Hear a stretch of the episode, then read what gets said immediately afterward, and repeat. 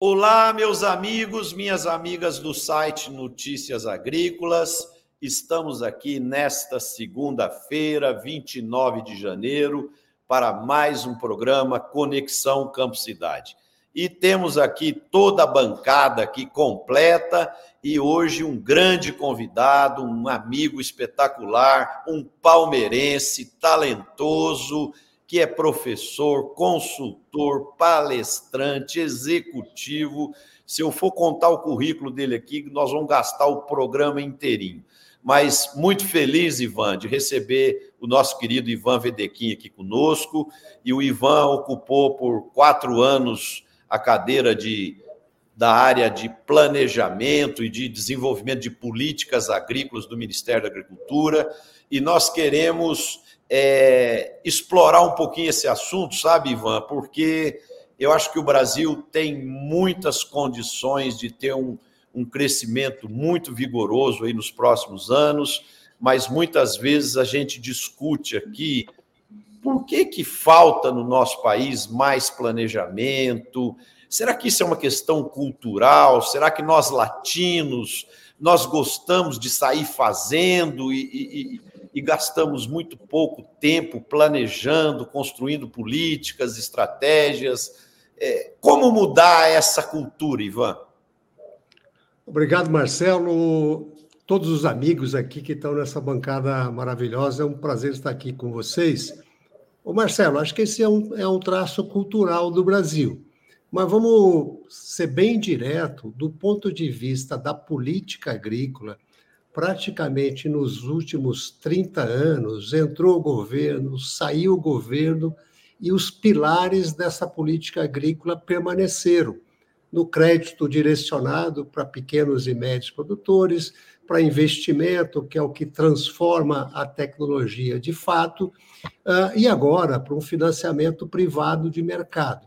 Então, apesar de todas as crises, especialmente a partir do Plano Real, que faz 30 anos, esse planejamento, essas ações da agricultura foram um contínuo e casadas, obviamente, com todo o aspecto empreendedor uh, e a motivação do agricultor brasileiro. É muito legal você jogar num time competitivo.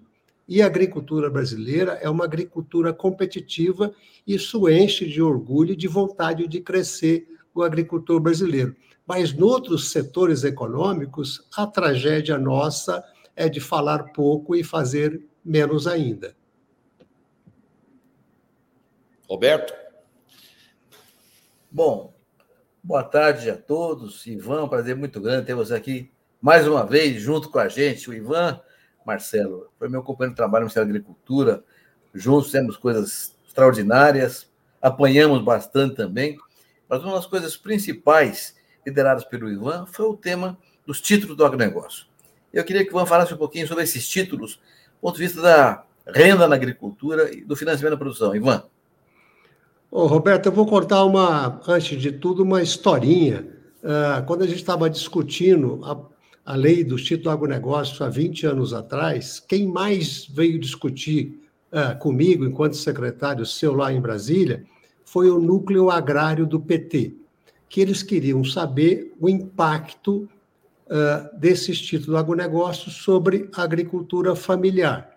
Poucos, dois, três meses atrás, uh, entrevistando o Walter Bianchini, que era o secretário de Desenvolvimento Agrário do MDA, na nossa época lá em Brasília, ele falou assim uma coisa que eu já tinha esquecido. Ivan, no nosso primeiro plano de safra, você cedeu um bilhão de reais para a agricultura familiar. Isso era um bi, parece pouco dinheiro, mas era 40% do que havia sido aplicado no Pronaf lá no último ano do FHC, que era coisa de 2 bilhões e 400. Hoje o Pronaf tem 50 bilhões e mais 40 para o Pronamp de médios produtores. Isso só foi possível que nós fizemos essa ponte entre o agronegócio e o mercado financeiro de capitais, Hoje, o saldo das operações de crédito rural uh, registrado no Banco Central é em torno de 600 bilhões de reais. É mais ou menos a dívida dos agricultores que faturam 1 trilhão e 200, metade é o que deve em crédito de todos os prazos de pagamento. Ah, o saldo do título agronegócio hoje é acima de 600 bi.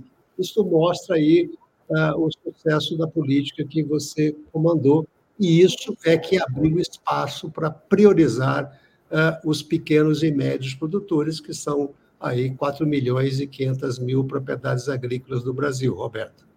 Tejon?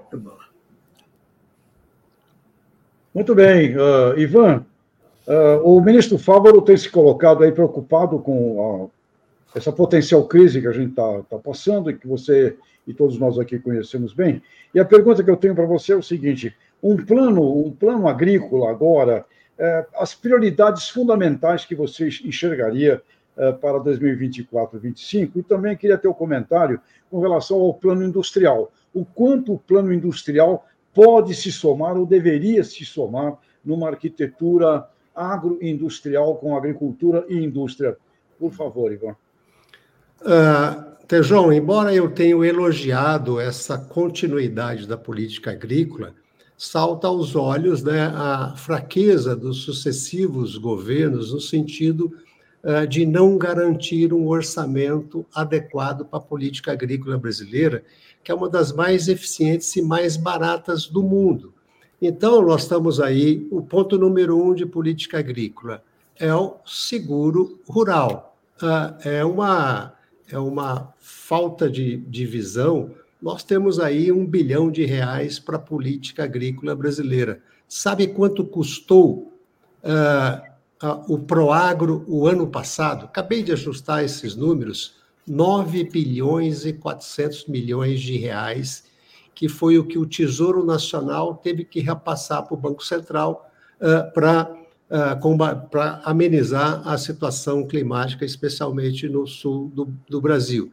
Então, o seguro rural é, tem que ser uma política uh, de Estado efetivamente. O tamanho do mercado de seguro é de 6 bilhões de reais, contra o mercado de crédito de 600 bi, só para vocês verem a diferença.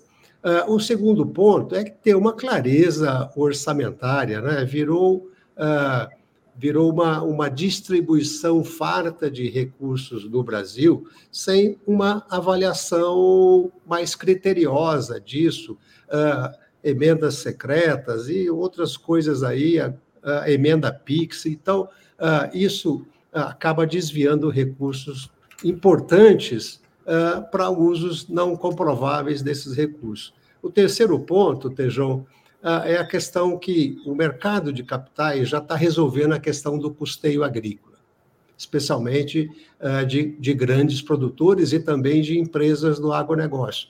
Agora, esse mercado de capitais precisa ser atraído para financiar os investimentos, uh, que não podem ficar aí dependendo de recursos do BNDES e de recursos dos fundos constitucionais. Essa bandeira uh, dos investimentos financiados pelo mercado de capitais, na minha visão, é um ponto importante.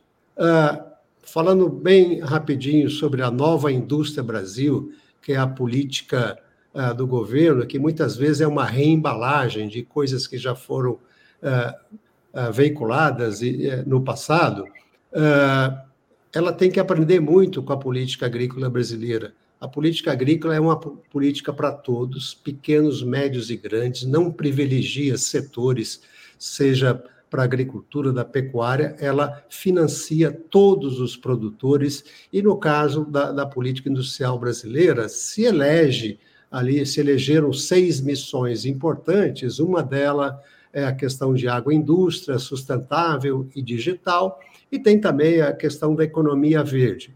É, é uma política interessante enquanto bandeira, mas ainda falta tutano, substância, conteúdo, metas uh, mais definidas para não cometermos os erros que já foram feitos dos chamados campeões nacionais. Então, em resumo, Tejão, a política agrícola brasileira precisa aprender e estudar. A política industrial brasileira tem muito a aprender com a política agrícola brasileira e elas podem ser convergentes para que tenhamos aí uma melhoria da eficiência, da produtividade na indústria, que nos últimos 20 anos está absolutamente estagnada. Tejão.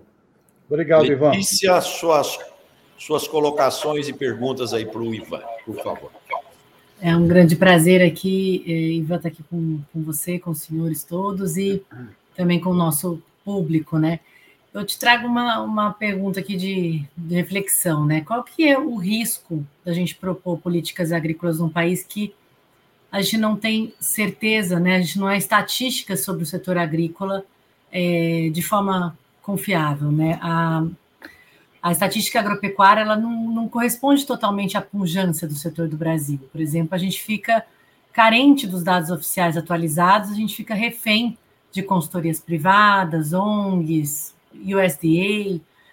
Então, exemplo assim, sobre as áreas, o, volume das áreas de cultivo de pastagens, degradadas ou não, os resultados demoram para sair, é, na parte da, dos, do, dos, pesticidas consumidos por cultura, né? O IBAMA demora para apresentar os dados, a gente não tem certeza qual é a real área de LP ou LPF, nem de plantio direto. O último censo agropecuário foi feito há seis anos. Então, não só é, quanto nós vamos colher de safra, né, quais a, a, as culturas contempladas, mas sabemos é, o que existe no Brasil, o que a gente fez, qual é a dimensão disso daí, de forma em dados oficiais, é, mais assertivo para a gente desenhar essas novas políticas. Ó, Letícia, você é extremamente inteligente, jovem e bem informada, bem-vinda ao clube. Tá certo? Esse, esse, o, clube, o Clube da Desinformação sobre a real dimensão da agricultura brasileira uh, é notável. Né? O que nós temos de mais preciso uh, é na área do que está registrado no Banco Central, que são os empréstimos, né, número de contratos e por aí afora.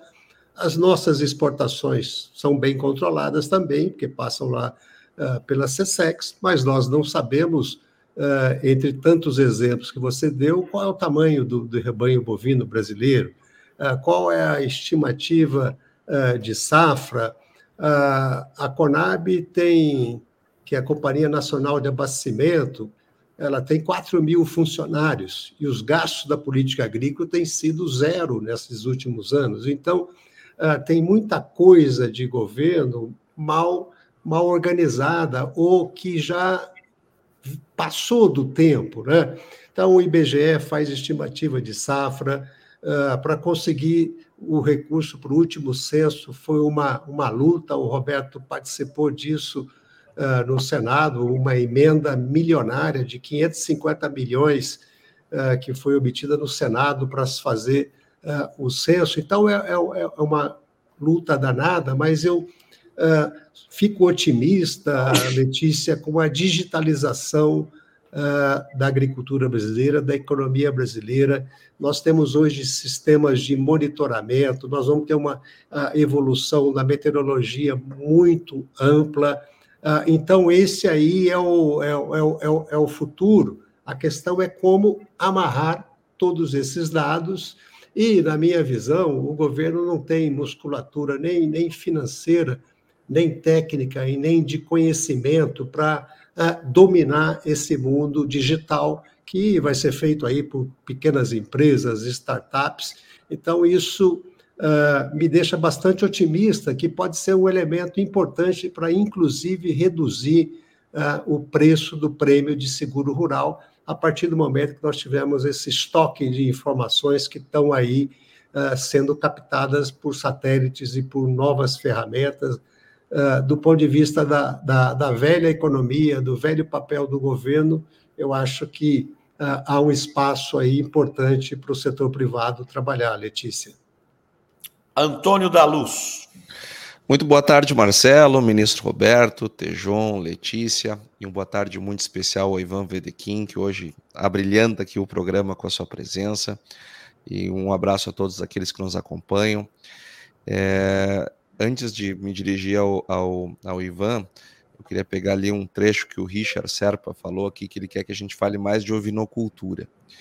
E nós liquidamos a ovinocultura não só no Rio Grande do Sul, mas na, metade, na, na região sul do Brasil, ela foi liquidada nesse sábado que passou, quando nós tivemos o Paleta Atlântida, que é, um, é o maior churrasco do mundo, são três quilômetros e meio de churrasco na praia.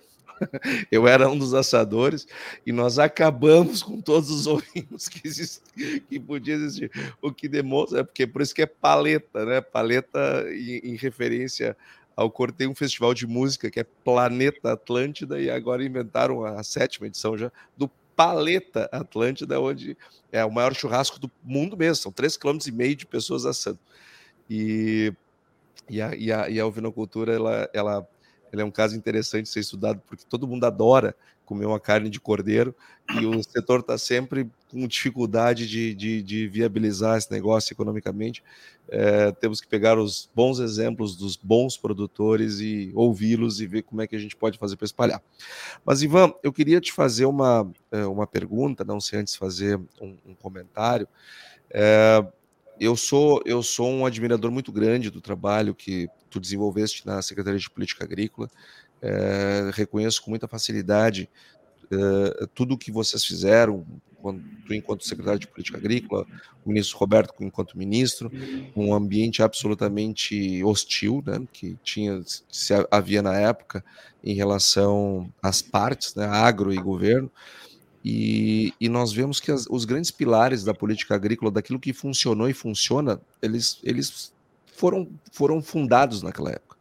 Seguro rural, é, o crédito rural como nós, como, como aquele que nos trouxe até aqui, é, ele, ele ganhou tração na época que vocês estavam lá, é, mas mesmo sabendo é, da, da necessidade a ser futura, já se criaram os títulos privados, que enquanto tu falava, eu, eu dava uma checada aqui em alguns números, só para os nossos telespectadores terem ideia, de CPRs, em novembro do ano passado, que é o último dado divulgado, nós tínhamos em estoque 293 bilhões de reais.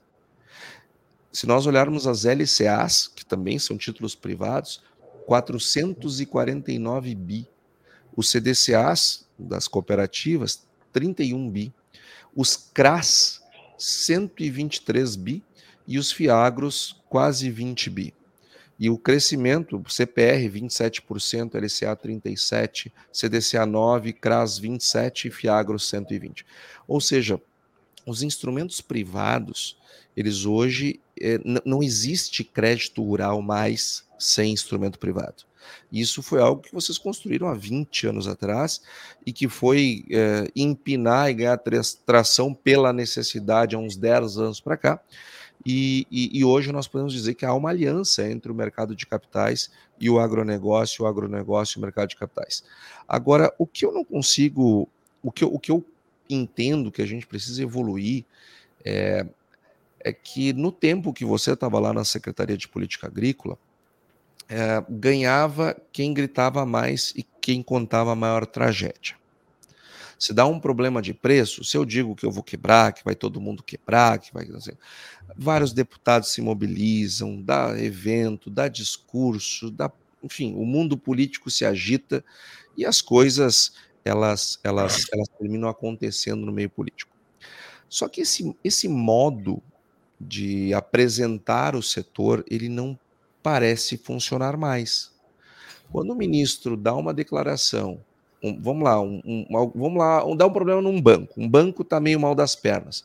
O que, que a Febraban diz? Não, gente, é, realmente, tem ali aquele banco, não está lá grandes coisas, mas está tudo certo com ele. E os outros aqui estão todos bem, viu? Está tudo muito bem. Podem seguir botando o dinheiro de vocês aqui nas nossas casas, está tudo certo. Uma indústria, se não, se não vai muito bem, as outras que não, é realmente, que ali não está, aquele setor não está lá. Muito Mas as indústrias brasileiras estão muito bem Vamos investir na indústria brasileira. Estamos juntos, precisamos de dinheiro, vem para cá. Varejo é a mesma coisa. Mas no agro, nós ainda não nos habituamos a lidar com este tipo de realidade. Parece que o político, quanto mais barulho ele fizer, mais próximo ele se torna de uma solução. Quando as coisas aconteciam por forças políticas, eu até acredito que esse era um caminho legítimo. Mas com todos esses bilhões que eu acabei de citar aqui, que são recursos absolutamente privados, da poupança brasileira privada, das, dos brasileiros que estão investindo no setor. Será que quando a gente faz esse tipo de declaração, a gente não afugenta essas pessoas e termina fazendo com que o dinheiro mais escasso trave a oferta de crédito para o setor e, consequentemente, aumente o custo do dinheiro para o próprio produtor rural, dada essa escassez, essa fuga de capitais que pode acontecer com esse tipo de declaração. Tu não acha que a gente está na hora de nosso setor começarmos a nos enxergar um pouco mais como empresário, que eu de fato somos, e, e tentar ter uma agenda menos menos estriônica e mais e mais pragmática? Obrigado, Antônio da Luz. Olha, você começou lá com, com os ovinos, e aí o que você causou foi o que se define a economia de um choque de demanda. Três quilômetros de churrasco de ovelha é para faltar a, a ovelha. Aliás, esse aí é um ponto principal uh, da ovinocultura problema de distribuição. Eu já fui muitas vezes comprar paleta de cordeiro aqui em São Paulo, na Zona Sul, e não achei cheguei ao ponto de comprar uma paleta uh, in natura fresca da Nova Zelândia, mas não achei uh, nem do Uruguai nem do Rio Grande do Sul. Então, esses mercados pequenos têm um problema de distribuição uh, muito grande. olha, Antônio da Luz, essa questão da, da verbalização no Congresso Nacional, nos gabinetes dos ministérios, é, é absolutamente, absolutamente normal. O Roberto viveu isso é, todos os dias na agenda dele, que tinha muito mais coisas é, de uma agenda negativa, de problemas e, e, e, e, problemas climáticos naquela época, de derretimento do dólar. Mas eu, eu, eu entendo que isso, que isso faz parte. E, e, hoje é, é visível né, e estatisticamente comprovado que o executivo perdeu o poder. 20 anos atrás, boa parte das decisões do Congresso Nacional eram propostas pelo executivo e sofriam muito poucas alterações no Congresso. Hoje, a reforma tributária que acabou de passar ah, é uma reforma tributária feita no Congresso Nacional e não aquela ah, que o nosso amigo Bernardo Api ou, ou o ministro Haddad queria fazer. Então, ah, esse fortalecimento aí desse grande número de frentes parlamentares no Congresso Nacional é, é, é absolutamente normal. Ah, o que nós sentimos, técnicos como eu e você, é que muitas vezes esse, esse Bagdá Business School ali da negociação ah, pode levar a decisões não eficientes do ponto de vista da economia, mas, como diz a música lá antiga, faz parte do show atual e, e eu creio que assim será. Não sei se o Roberto uh, poderia comentar esse assunto político aí da, da nossa agricultura. Eu agregaria apenas uma dificuldade natural de um país do tamanho do Brasil. O Brasil não é um país que tenha uma agricultura, é uma coisa que me acontece com muita frequência. Vai lá fora, pergunta: como é que vai a agricultura brasileira? Qual? Sem saber. Uma coisa é a agricultura tem no Rio Grande do Sul, lá de vinho, fruticultura ovelha. Outra coisa é agricultura tem em Rondonópolis, soja, algodão. Outra coisa é que tem no Espírito Santo, com café, conilon. Outra que tem no Nordeste, com cana-de-açúcar, ou na Amazônia, com açaí. São, são mundos diferentes, totalmente diferentes, etnicamente, culturalmente e, portanto, politicamente também. E a, e a unidade dessa coisa toda é muito complexa. E isso faz com que a representação política do setor fique também é, esfacelada e fique dispersa e é difícil ter, um, ter uma política agrícola que contemple todos os segmentos de maneira articulada ou equilibrada. Então, eh, eu diria que esse é um problema do qual se aproveita o executivo ou também o outro setor da, do governo brasileiro, sabendo que há uma diferença e uma eventual desunião entre instituições e segmentos de representação, acaba dando quireras ao invés de dar um dar uma, redução pelo atacado. O Ivan, eu queria, eu queria te ouvir um pouquinho sobre o contexto da pecuária de corte brasileira. Nós temos uma pecuária muito eficiente, nós somos um dos maiores exportadores de carne hoje do mundo, é, temos um alto índice de competitividade, mas é, nós temos parte dessa atividade ainda com empresários que falta investir um pouco mais em tecnologia, em recuperação das pastagens, em, em genética mais avançada. E, e, somando tudo isso, a gente vai vendo nos últimos dias e meses uma queda contínua no preço da arroba do boi e levando a esse segmento a uma rentabilidade negativa, né? Então, como você está vendo esse contexto preocupante para o setor e como o país pode reverter esse quadro? Bom, Marcelo, a pecuária tem um ciclo que dura aí 5, 6, 7 anos. Então, nós estamos vivendo uh, esse ciclo funcionando. Nós tivemos uh, 2021, 2022 os mais altos preços de gado no Brasil em toda a história. Em 2023 foi um ano de baixa uh, do ciclo pecuário. Então esse movimento ele é absolutamente normal e até previsível. Uh, vamos olhar do ponto de vista estrutural. Quando a gente se conheceu, Marcelo, você era diretor lá da AIP, da ABC Agricultura e Pecuária.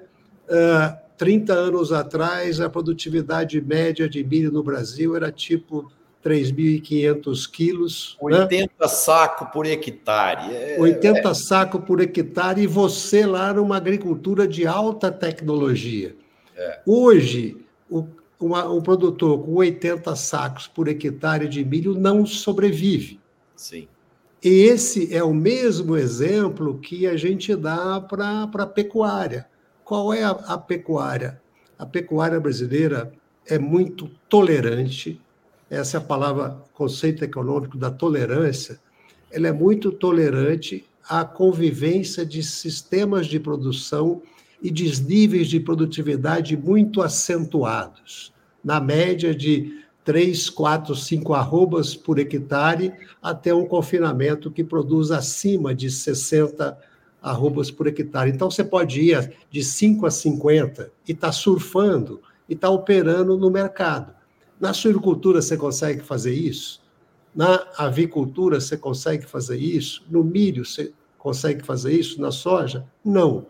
Então, ah, isso vai. É, essa grande desnível de produtividade faz com que os preços da carne bovina sejam formados no mercado por produtores de média ou baixa tecnologia. Qual é o resultado disso?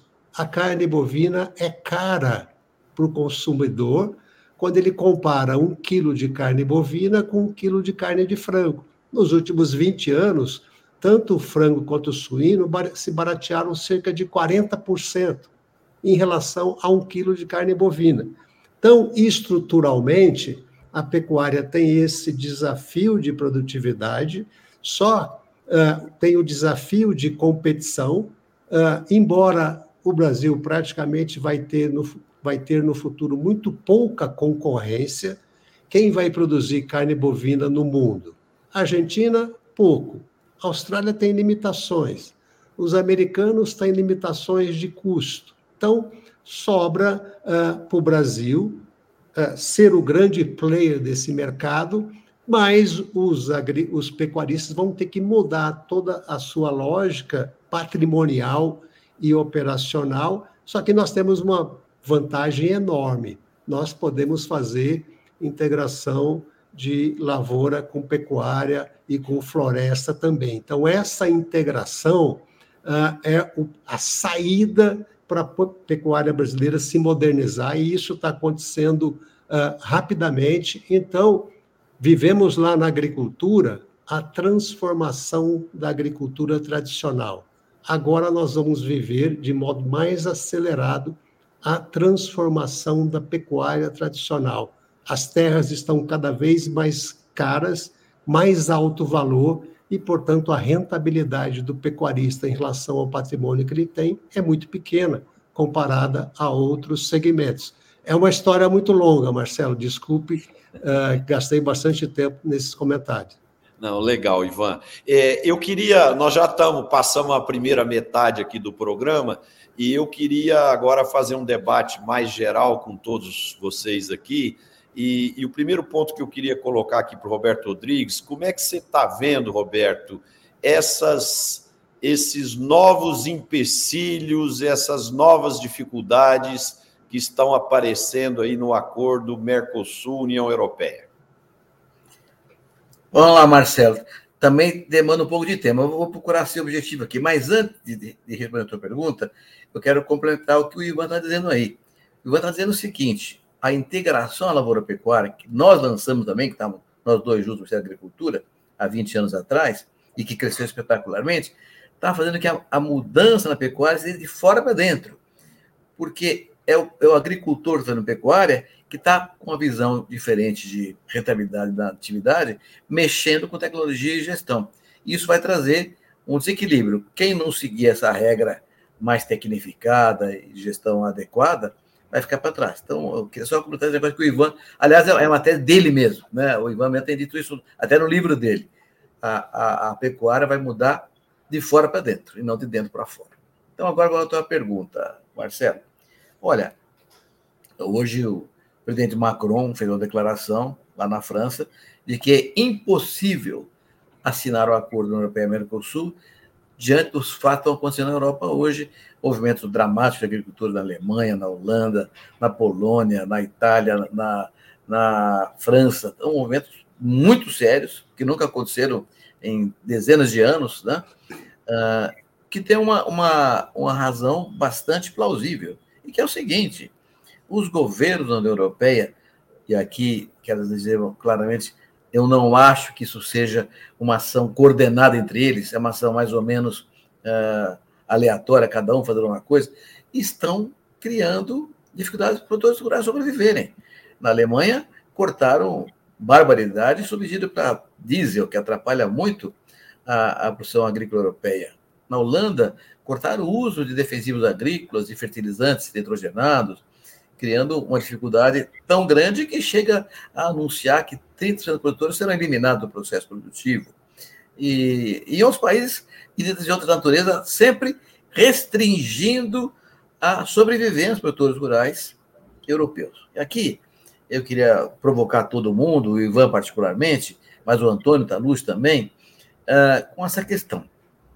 É evidente que, com o tempo, o volume de recursos utilizado pela, pelos países europeus todos, pela, pela, União Europeia também, para subsidiar os agricultores, foi ficando muito grande e muito caro. E no pós-pandemia e pós-guerra, ou durante a guerra, os orçamentos europeus diminuíram, enxugaram. Então, os governos tratam de organizar seus orçamentos cortando aquilo que acham que pode cortar. E, na minha visão, estão cortando o lado mais fraco, que é a agricultura. A agricultura tem 2%, 3% da população europeia ligada com a agricultura. Então, cortar aqui daria menos barulho. Eles não esperavam jamais que esse, essa minoria populacional e de participação na, na, na, na riqueza, na economia europeia, tivesse uma reação tão vigorosa e com apoio da comunidade urbana, surpreendentemente, como está acontecendo agora. Então, eu acho que essa, essa movimentação toda, que, por outro lado, eh, enfim, nos países europeus e liberais, capitalistas, você tem uma divisão, uma revisão de recursos orçamentários e o pessoal vai dividir o subsídio, provocando essa rebelião toda que está acontecendo agora com razão. Mas, do outro lado, na Índia, na China, na Rússia, você tem um crescimento muito grande da agricultura de Estado, porque a questão sanitária, basicamente, era, era impulsionada por pequenas pessoas. Você tem uma, uma casinha no interior da China, tinha um porquinho no quintal dele, que era alimentado pelos resíduos da casa, essa coisa sanitariamente era, era, era pouco controlável. Então, essa a mudança hoje nesses países socialistas é para a agricultura gigantesca de Estado. Né? Então, são dois movimentos que interferirão fatalmente na produção dos países tropicais, desenvolvimento, no caso do Brasil mesmo. A Europa leva a uma, a uma visão de eventual redução de produção de alimentos na Europa, o que abre espaço para os países tropicais avançarem, que é o nosso caso. Mas para que isso não seja uma coisa escandalosa, a Europa cria dificuldades de caráter ambiental violenta lá no, no Green Deal e outros temas estão acontecendo por aí, para que não seja facilitado esse processo. Né? E, do outro lado, os países do leste ou da Ásia aumentam a sua produção para reduzir a dependência de países exportadores, que é o caso do Brasil. Então, tem um, tem um cenário, Ivan, bastante uh, instável e muito mutante na agricultura mundial, que pode servir para nós, para o bem e para o mal. Eu queria ouvir um pouquinho a tua visão sobre esse tema. Ô, Roberto, você tá, sua análise é, é perfeita e no, no, caso da União Europeia, segundo a OCDE, é, 16,6, arredondando 17% da renda dos produtores vem da política agrícola, de transferência dos governos e dos consumidores. Aqui no Brasil, isso é 2%. Então, por isso que eu disse no começo que a nossa política é eficiente e barata. No Japão, é quase 40%. Então, esse é o, o grande nó que a agricultura europeia tem, porque a, a política agrícola comum né, propiciou é, essa atenção especial ao, ao longo de todo, a partir dos anos 50, deu essa segurança para os produtores, agora a, as demandas que essa Europa está tendo, como você disse, para orçamentos de outras, de outras naturezas, a transição energética que ela tem que fazer, né? Veja o caso aí do petróleo, da Rússia, do gás russo afetando a Alemanha. Então, tudo isso aí uh, é, é mexer numa política econômica que é muito cara e, vamos lá, também do ponto de vista estrutural, essa agricultura não é competitiva. Ela não tem, e esse é um baita de um benefício para o Brasil, que são os chamados ganhos nas economias de escala. Uh, há 40 anos atrás, o, o SDA chamava de super farmer, de um grande produtor, aquele que produzia mais de 500 mil dólares por ano. Isso aqui no Brasil hoje, eh, especialmente no Centro-Oeste, é um, é, um, é um pequeno produtor. Então, eles, a Europa não tem uh, essa possibilidade de ganhos da economia de escala, não tem competitividade, uh, e a redução do orçamento e o movimento nas ruas é uma resposta também a querer liquidar o acordo União Europeia-Mercosul. Roberto, vamos ver o que o Daluz pensa sobre isso. O Ivan, o Ivan. Marcelo, queria... deixa, deixa ah, Marcelo, deixa eu só complementar aqui a questão, porque tem um, uma, uma, outra questão nesse ponto que é relevante.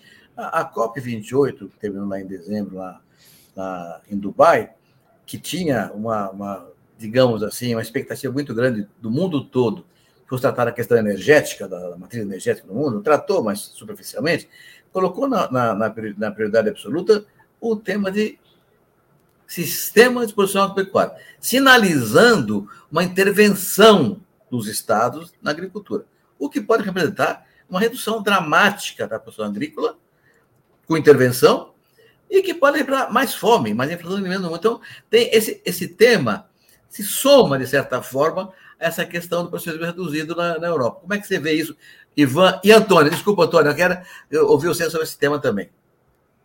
Olha, Roberto, é, é, é uma confusão importante lá, mas esse negócio não impera no Brasil.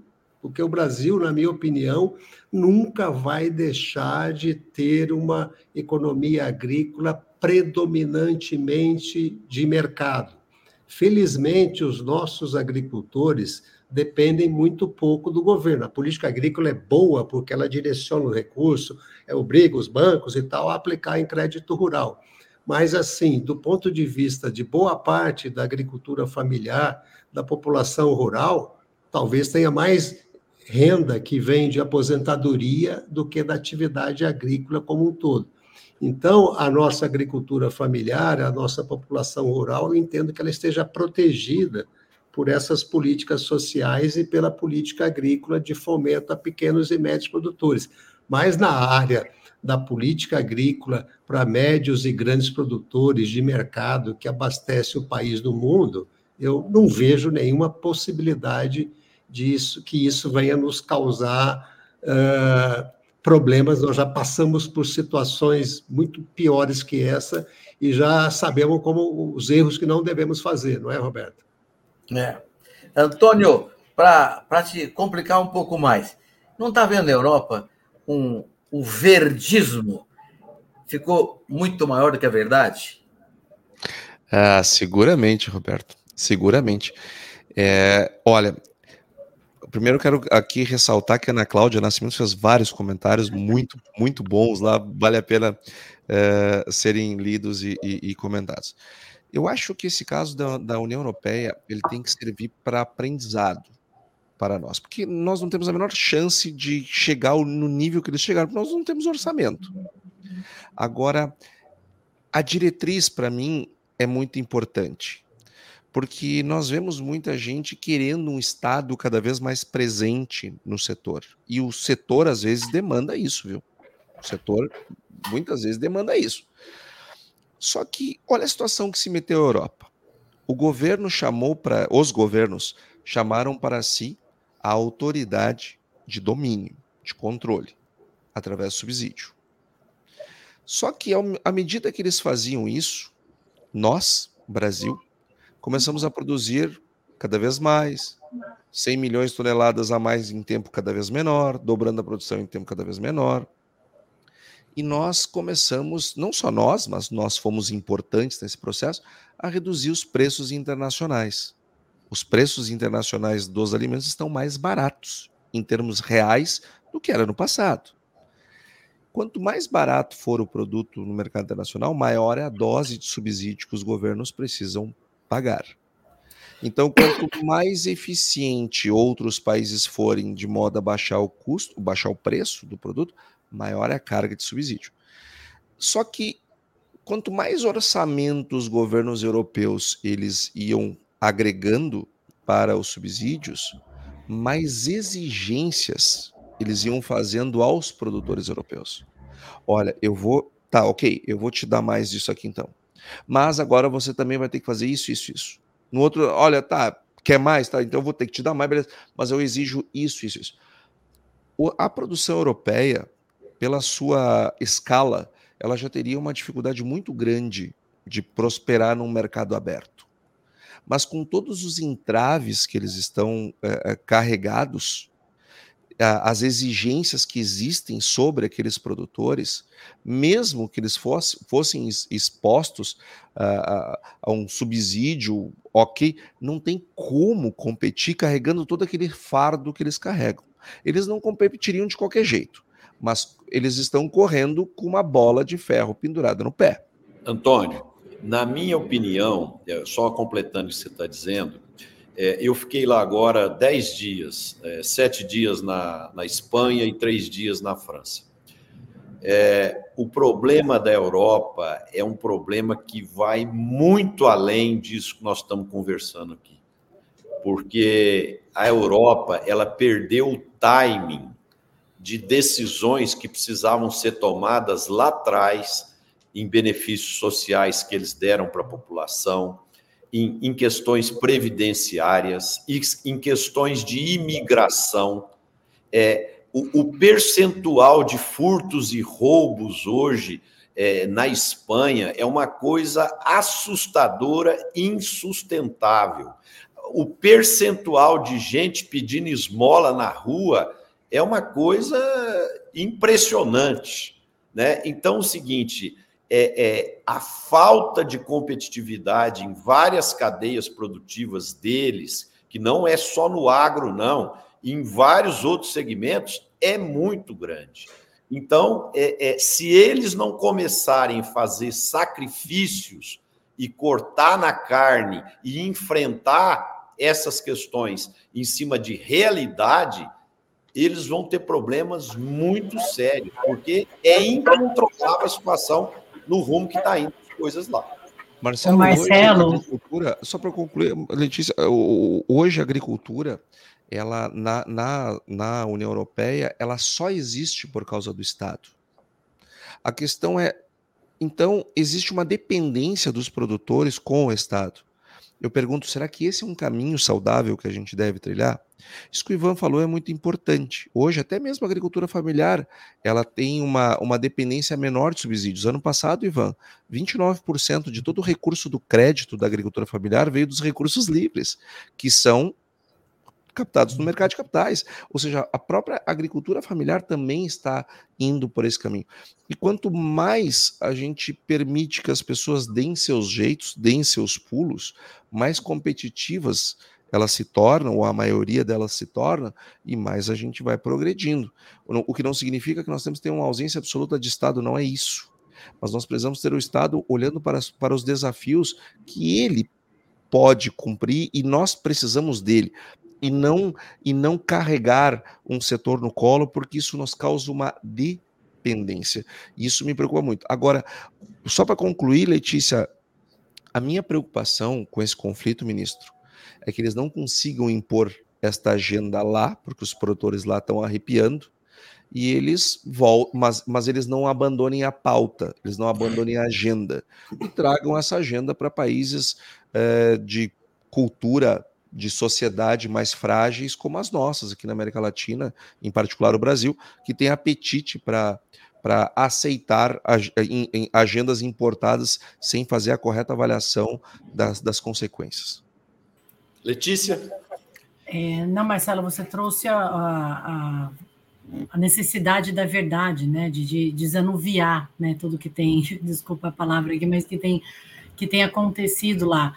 Mas, ao mesmo tempo, a gente tem, então, um cenário que é, inúmeros protestos, né, o problema do, do, do, do imposto sobre o diesel, é, o IPVA que não era pago por um trator, hoje em dia estão é, querendo taxar, é, orçamento apertado, pedágio para caminhão de cargas também não existia.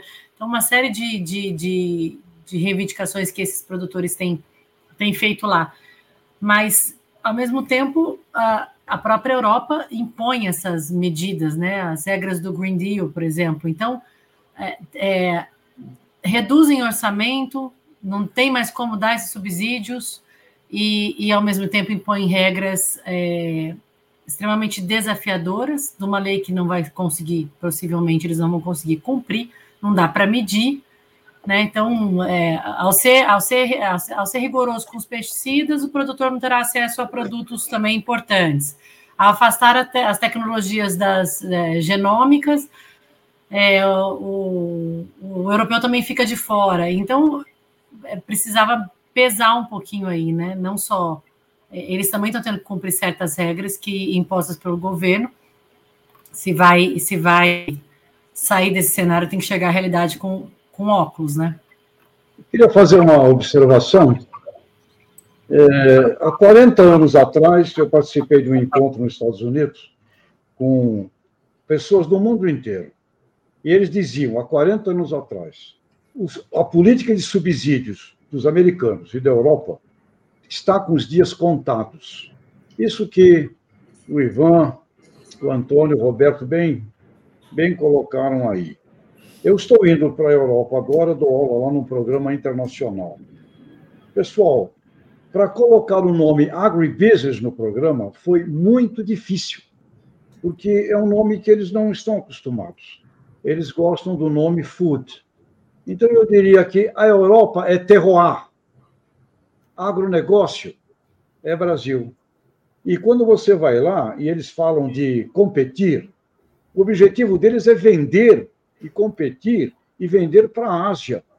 Então, eu ficaria aqui muito mais com um aspecto de foco, de posicionamento estratégico brasileiro, seguindo até a velha, a lição eterna de Alisson Paulinelli. A agricultura de clima temperado nos trouxe até aqui.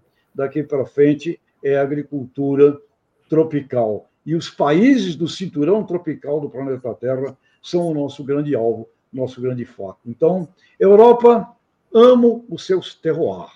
Brasil, agribusiness na veia. Faz muito sentido o que você está falando, viu, Tejon? Porque é, eles tentam criar é, valor agregado em cima de tudo aquilo que eles fazem. Muitas vezes eles conseguem, mas o excesso de de paternalismo que os governos têm é, com as pessoas, com as empresas e, e, e com as entidades é muito grande e se eles não reverem isso, as contas não vão fechar. Vai ser muito difícil. Bom, pessoal, estamos com um debate acalorado, um assunto quente, mas o tempo voou, né?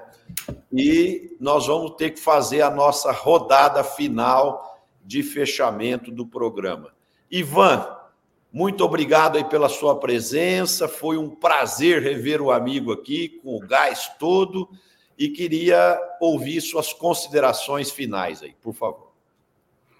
A, a grande mudança na agricultura, na minha visão, foi a questão da economia de escala, dos defensivos, dos herbicidas, as grandes máquinas uh, que aumentaram tremendamente a produtividade agrícola, a produtividade do trabalho e basicamente só tem duas agriculturas em mais condições competitivas de praticar essa, esse jogo, que são os Estados Unidos e o Brasil. Ah, e o Brasil tem amplas vantagens a partir do momento que investimos mais em educação, em infraestrutura, como foi um comentário aqui, estamos melhorando e eu acho que não tem para ninguém. A agricultura brasileira tem um céu de brigadeiro se nós tivermos o juízo soberano de fazer boas políticas. E é um prazer muito grande, obrigado a todos vocês aí pela nobre companhia. Obrigado, Ivan. Letícia. Marcelo, eu vou trazer uma última notícia aqui, agradecer, na verdade, o Ivan e a todos os que nos acompanharam. E é, a gente falou bastante em vários programas sobre os produtores de leite, né, que vêm sofrendo com os preços abaixo do custo de produção devido à importação dos lácteos da Argentina e Uruguai. E o governo anunciou uma ajuda financeira na última semana a esses produtores de leite, um capital de giro que vai ser oferecido para as cooperativas, é, 8% de juros ao ano, dois anos de carência e limite de 40 milhões por cooperativa. Então, uma boa notícia, fazia tempo que os produtores de leite estavam buscando essas negociações, sofrendo bastante esse ano. E vou terminar com essa boa notícia aqui. E agradecer e desejar uma ótima semana a todos. Tejon. Bom, parabéns, Ivan. Que aula espetacular. Que bom que o Brasil possa ouvir aí as suas visões extremamente conscientes, estratégicas do agronegócio. Parabéns. E eu queria convidar a todos para segunda-feira próxima, lançamento do livro O Semeador. E esse livro, O Semeador, de Roberto Rodrigues, na Fiesp, às 18 horas da tarde, na próxima segunda, estaremos lá e dizer: Caro Roberto, você é um semeador não só da semente, do gene, você é um semeador também do meme, na cuca do cidadão urbano, do consumidor final. Estaremos juntos na próxima segunda. Parabéns. Muito bem colocado aí, Tejon. Antônio da Luz. Bom, Marcelo, eu quero agradecer aqui mais uma vez a presença do nosso mestre, Ivan Vedequim, com quem a gente muito aprende, quem muito nos ensina e que tem uma ficha de trabalhos belíssimos em prol do nosso país, em particular do nosso setor. Então, obrigado, Ivan, por ter estado conosco. É, eu quero encerrar é, lembrando da importância de nós entendermos o nosso setor como algo diferente que ele era até uma década atrás, duas décadas atrás. Nós chamamos o mercado de capitais para andar conosco. Nós dissemos que para crescermos, vamos precisar de usar recursos é, é, de todos aqueles que estejam dispostos a vir junto conosco e acreditar nisso que é muito mais do que um projeto de país, mas, mas essa paixão que nós temos pelo agronegócio, de desenvolver o nosso setor, de fazer crescimento, de virar um, um país relevante internacionalmente, a gente precisa de dinheiro. Nós temos que ter comedimento nas nossas falas quando investidos de autoridade pública. Nós precisamos cuidar o que a gente fala, nós precisamos pensar no que nós falamos, porque nós não estamos falando só entre nós. Nós estamos falando entre um país inteiro e nem todas as pessoas estão acostumadas e compreendem o que nós queremos dizer. Uma coisa é eu falar, uma, a, a falar algo, dar uma declaração com determinado peso no meio entre todo, onde todo mundo sabe do que nós estamos falando. Outra coisa é quando existe uma enorme assimetria de informação e isso, isso afugenta dinheiro do setor, nos traz preocupações e nós devemos aprender, não é julgar, não é criminalizar, mas é aprender. Nós temos que evoluir e entender que a evolução do agronegócio não passa só pela lavoura, ela passa pela sociedade como um todo. E, e eu quero aqui desafiar o Richard Serpa, que ouviu do Ivan Vadequim, que teve que comprar uma paleta neozelandesa. A minha próxima ida a São Paulo, e eu vou todo mês a São Paulo, Richard, eu vou levar uma paleta para o Ivan e tu vai me providenciar essa paleta. Aliás, uma não, né? Já que eu vou levar, me, me vê aí umas, umas uma, duas paletas e dois quartos que eu vou levar lá na casa do Ivan para nunca mais isso acontecer. Enquanto isso, a gente pensa que resolve o problema logístico né, dos ouvidos. Ô, ô Antônio, e eu já fui na casa do Ivan, ele tem uma churrasqueira lá topíssima, viu? Então, vai ser possível fazer um churrasco muito diferenciado lá. Roberto Rodrigues, seu fechamento aí, amigo. Marcelo, obrigado. Eu também eu quero me somar aqui a, a todos e agradecer muito ao Ivan Vedequim pela participação dele para reunião. Foi, foi uma participação luminosa. O Ivan é um craque mesmo. Eu tenho trabalhado com o Ivan há mais de 30 anos junto, então é, um, é uma alegria muito grande tê-lo aqui do nosso lado nessa reunião de hoje. Segundo, quero dizer ao Tejão, Tejão, o livro não é meu, o livro é do Ricardo Viveiros, ele que é autor do livro, eu sou só um personagem do livro, mas o livro não é meu, é do Ricardo Viveiros. E eu gostaria de ter todo mundo estivesse lá. Terceiro, Antônio, eu sou candidato a uma paleta também. Eu também sou filho de Deus. Uma paletinha dessa aí, estou aqui, A Letícia também, ó, o Tejão também. Então, uma paleta dessa. Puxa, então, eu, eu também, né, Roberto? Eu, eu também. todos Bom, e por último, então, Marcelo, para terminar, eu queria. Nós falamos muito sobre a agricultura brasileira, livre do Estado, a competência que ela tem, mas também foi dito em alguns momentos o Estado é necessário. Eu acho que tem pelo menos dois setores nós precisamos cada vez mais do Estado. Primeiro é acordo internacional. Nós podemos produzir 500 milhões de toneladas de grão, 600, podemos, mas tem que ter mercado para isso. Então é fundamental que tenha acordos comerciais firmados. É uma pena a posição do Macron agora, que, do presidente Macron, que não pode fazer acordo comercial na Europeia e Mercosul, cada pressão transferir lá. É, é, o argumento dele. Na verdade, acordos comerciais são fundamentais de garantir mercado lá na frente. Eu lembro sempre uma história. No ano 2000, nós exportamos 20 bilhões de dólares do negócio, 2,8% foi para a China. No ano passado, exportamos 166 bilhões, 39% foi para a China. Então, você tem acordos comerciais com a China, com os países que garantam o crescimento potencial que nós temos, que é espetacular. Então, acho que o governo tem que ter uma posição cada vez mais rigorosa, mais vigorosa na formação de acordos comerciais. E o segundo ponto é o seguro rural. Já falamos bastante seguro rural aqui muitas vezes, mas hoje foi mais sacramentado. Para um, para um crédito rural de 420 bilhões de reais que teve o plano de saúde desse ano, 1 bilhão para o seguro rural menos de meio por cento. É um absurdo. E, e, e, a, e, o El Ninho já era uma ameaça muito grande, se consolidar claramente, e o seguro rural seria um fator estabilizador de renda e da cadeia produtiva, como diz o Marcelo. É o agronegócio, mas esteja um agronegócio, beneficia o rural, não é o produtor rural. É a estabilização e o equilíbrio de todo mundo. Então é isso aí, muito obrigado. Ivan, prazer ter você conosco mais uma vez. Boa semana aos nossos telespectadores todos. Obrigado, Roberto. Queria agradecer aos nossos espectadores. Quem gostou do programa, bote um like aí, compartilhe com seus amigos.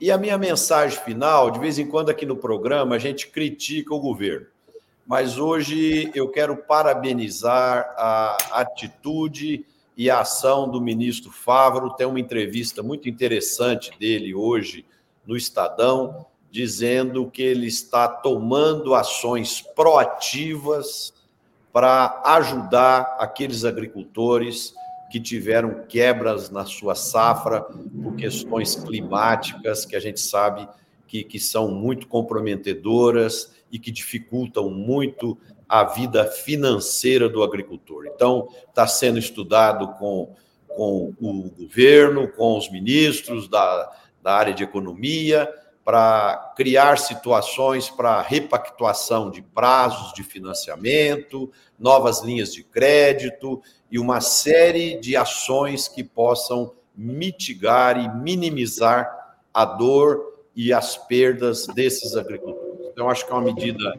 é, justa, proativa e, e, muito importante para a competitividade e continuidade é, da evolução da agricultura brasileira. Parabéns, viu, ministro? Bom, gente, um abraço a todos, obrigado mais uma vez, Ivan, pela presença e uma boa noite e uma excelente semana a todos, com saúde, paz e bons negócios.